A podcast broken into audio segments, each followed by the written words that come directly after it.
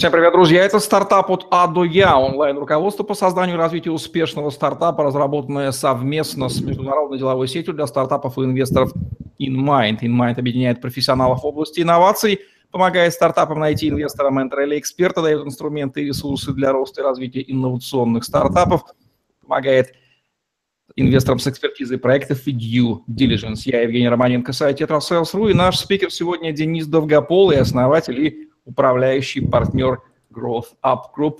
Денис, здравствуйте. А, здравствуйте, Евгений. Здравствуйте, дорогие зрители. Продолжаем изучать сегодня взгляд инвестора на, на стартапы. Кого еще спрашивать, как не инвестора. Денис, на что инвестор смотрит в первую очередь при рассмотрении бизнес-плана стартапа? А, смотрите, на самом деле мы инвестор очень ранней стадии, мы практически не смотрим а, на бизнес-планы. У нас есть всего лишь несколько критериев, а, по которым мы оцениваем. Первое – это команда, второе – это проблему, которую она решает, третье – это компетенция, которая у них есть в решении данных проблем и данной проблемы, и четвертое – это мы обычно делаем серию встреч со стартапом, соответственно, нас очень интересует, и, наверное, это главное, какой прогресс стартап делает между встречами. На раннем этапах э, бизнес, в общем-то, еще слабо понятен, поэтому мы оцениваем команду, умение их быстро делать итерации, быстро проверять гипотезы. Вот, вот для нас это очень важно. Тем не менее, документ для вас, конечно же, знакомый, не могу не спросить. Структура бизнес-плана, что должно быть в нее все-таки включено и обязательно добавлять туда финансовый прогноз на несколько лет? А, смотрите, а, еще раз, мы работаем с ранними историями от идеи до прототипа. Мы считаем, что и написание, и изучение бизнес-плана – это напрасная трата времени. Мы требуем два документа. Первый – это executive summary на одной странице. А, это стандартный документ в индустрии, который существует там последние 50 лет, по нему есть много туториалов, мы даже издали свою методичку, как, как писать ее на 35 страниц. А второй документ, который сейчас э, все более и более становится популярным, это pitch deck. Это тот же executive summary на одну-две страницы, который разбит по слайдам не больше, чем по 10 слайдам. Вот эти два документа, которые мы требуем. Финансов на ранних стадиях мы не требуем. Мы требуем use of fund, мы хотим понять, куда пойдут деньги, которые мы дадим. И второе, это нам нужны цифры, которые бы подтверждали то, что компания потенциал имеет хотя бы exit valuation на полмиллиарда долларов. То есть это не требует каких-то детальных расчетов, но это требует а, такого обоснования, что есть рынок, что компания конкурентна на этом рынке и что она может откусить существенную долю большого рынка, чтобы стать достаточно крупной. Окей, с бизнес-планами разобрались. Все-таки действительно взгляды инвестора разные, и ваши подходы, подходы более чем понятны. Стартап на уровне идеи, не стоит он ничего, или его тоже можно оценить по каким-то объективным, субъективным критериям? Мы, не, мы оценивать. Большинство инвестиций, которые мы делаем, а, происходит на условиях convertible loan, соответственно, а, оценка, а, оценка компании будет производиться инвесторами следующих стадий. Поэтому мы считаем, что идея действительно ничего не стоит, но по формуле, если считать, сколько, какую долю мы будем получать, то при нулевой или близко нулевой стоимости компании любая даже небольшая сумма может э, позволить претендовать инвестору на достаточно большой сток. Мы очень сильно печемся о том, чтобы не сделать bad equity structure в стартапе, то есть чтобы не, не отгрызть больше там 10-15% на ранних стадиях, поэтому мы обычно а, подписываем convertible loan, который конвертируется в equity, когда есть оценка третьей стороны, обычно на раунде A. А как оценить проект на стадии seed? А, знаете, есть э, достаточно много методик. Э, мы насчитали там порядка 9 методик. А, мы считаем, что, наверное, все-таки не стоит использовать ни одну из этих. Пусть это оценивает инвестор более поздних стадий. уже готовый продукт, когда есть traction какой-то, retention, э, какие-то понятия понятные метрики, к которым можно прицепиться. На ранней стадии есть какие-то а, понятные там оценки, которые приняты на рынке, но мы предпочитаем все-таки ими не пользоваться. Допустим, в Восточной Европе э, компания на уровне прототипа может стоить там, от миллиона до двух. Если мы движемся в Штаты, она может стоить от миллиона до трех. Если мы идем в Силиконовую долину, она может стоить от двух до пяти. Но, опять же, это многофакторный анализ и очень-очень трудно а, что инвестору находить аргументы, почему компания столько стоит, что предпринимателю отстаивать свою какую-то позицию по оценке. Именно поэтому мы стараемся переложить оценку стартапа тогда, когда будут внятные, понятные, измеряемые метрики. Какие методы pre-money valuation существуют и приняты на венчурном рынке? А, смотрите, их есть очень много. Я думаю, что мы выйдем сейчас за рамки. Чаще всего используются мультипликаторы к выручке. А, это считается самая объективная а, метрика, но чаще всего ну, очень сильно зависит от отрасли, да, в разных отраслях разные эти мультипликаторы. Допустим, если у компании есть ARR, то компания может стоить от 1 до 40 этих ARR, в зависимости от того, на каких рынках она работает. А последние кейсы, которые мы видели с хардверными продуктами, если нет бизнес-модели, если есть просто продажи, то оценка компании по продаже железа может быть 0,8 ее годовой выручки, ну, или кумулятивной выручки за последние 12 месяцев. Если же к железу привязан какой-то сервис, то ARR по сервису может давать мультипликатор 20, 30, 40.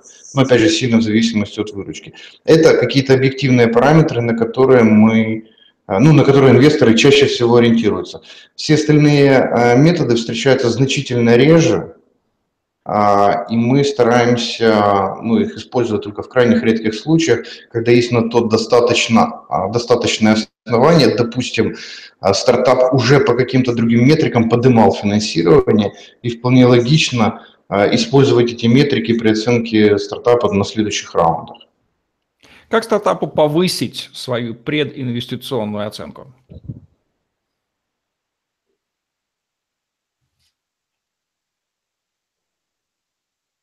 Оценка всегда привязана к нескольким вещам. Первое – это доверие клиентов, то есть они используют продукты, платят э, стартапу за это. Соответственно, выручка всегда однозначно и объективно сказывается, рост выручки постоянно объективно сказывается на оценке стартапа. Второе – это снижение каких-либо рисков.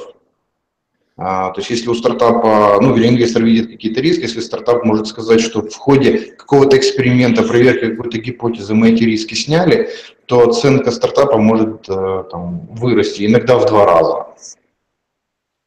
Кто обычно делает оценку стартапа? Сам инвестор или привлекаются некие внешние эксперты? Ну, скажем так, а, профессиональные квалифицированные инвесторы всегда делают самостоятельно. Оценка стартапа а, – это всегда субъективный фактор, а какую методику ты не будешь брать, каким метрикам не прицепишься, всегда есть вилки, которые обеспечивают там трехкратный разброс, там, там от миллиона до трех людей, которые не понимают, как работает этот бизнес, всегда а, ну, всегда не аргументировано, а если аргументировано, то высосано из пальца. А, инвестор всегда оценивает стартап, исходя из текущих состояний, исходя из своих бизнес-моделей и метрики фонда, который стоит за ним. А, хорошо работает внешняя оценка стартапа, когда, проводит, когда он делается там, на раунде B и позже вот тогда можно подключать крупные аудиторские компании, которые там дают какую-то понятную объективную оценку. Но тогда уже в компании работает там от нескольких десятков до нескольких сот человек, и там ну, инвестору, в общем-то, трудно делать полноценный дюдил, полноценный аудит. Обычно а, подключается кто-то снаружи. А как обычно выглядит процесс оценки, основные моменты вехи? А, у каждого инвестора это свое. Да? Допустим, у нас и мы стараемся использовать балльную оценку.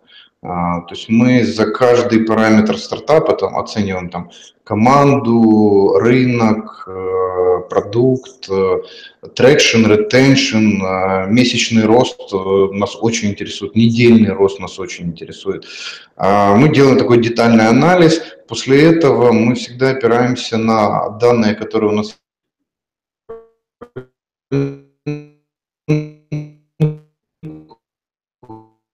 нормальные аналоги с дисконтированием или наценкой определенных факторов. Допустим, там в Америке стартап похожий, в похожей бизнес-модели поднял раунд при оценке 10 миллионов, но Окей, они сидят в Силиконовой долине, соответственно, стартап, который в Европе там дисконтируется в два раза.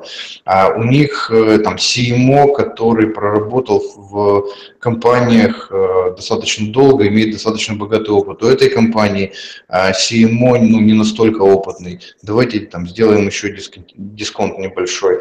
А, но американский стартап ориентировался на рынок объемом в полмиллиарда, а этот стартап ориентируется на рынок в 5 миллиардов. Соответственно, можно пересмотреть оценку в сторону повышения и так далее. По каждому фактору, в конце концов, рисуется какая-то цифра, которая сравнивается с той цифрой, которую, с которой к нам приходит предприниматель. Обычно мы всегда запрашиваем, ребята, какая у вас оценка, какую бы хотели видеть.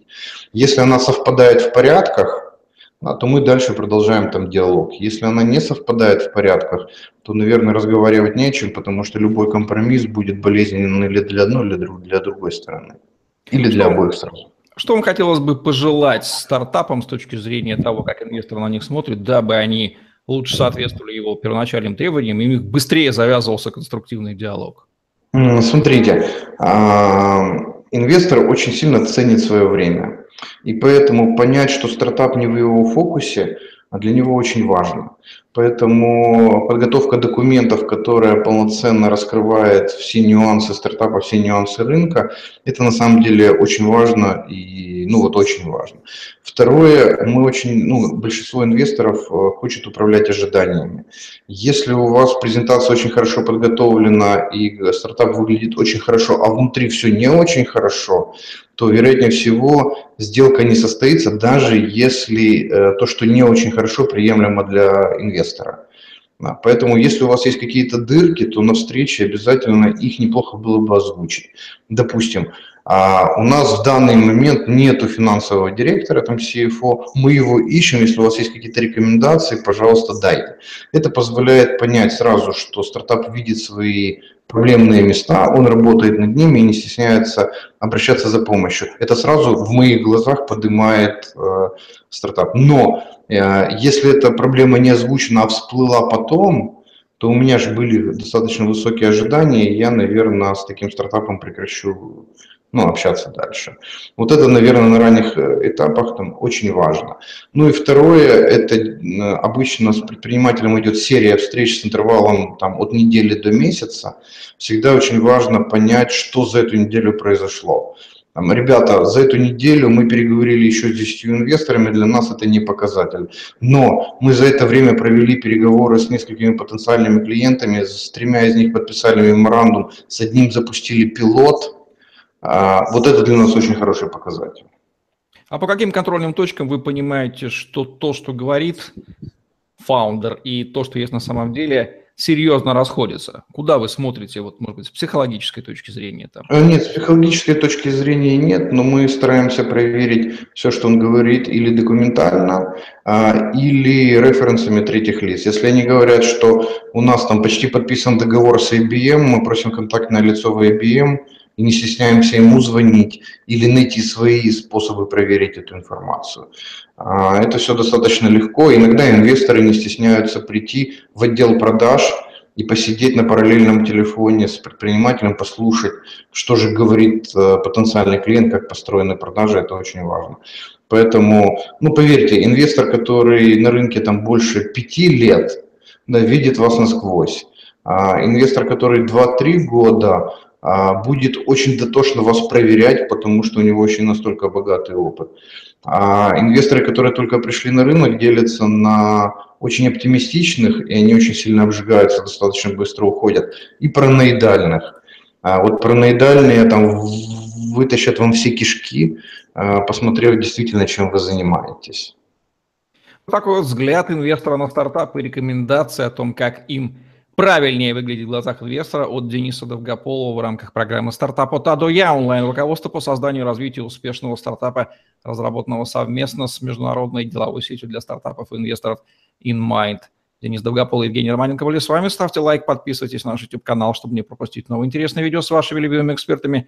Загляните в другие выпуски «Стартап от А до Я». этого уникального всех отношениях онлайн-руководства, аналог которому вы в Рунете не найдете. Теперь вы знаете еще больше о том, как инвесторы смотрят на стартапы и можете скорректировать свои практики. В связи с этим удачи вам. Всем пока.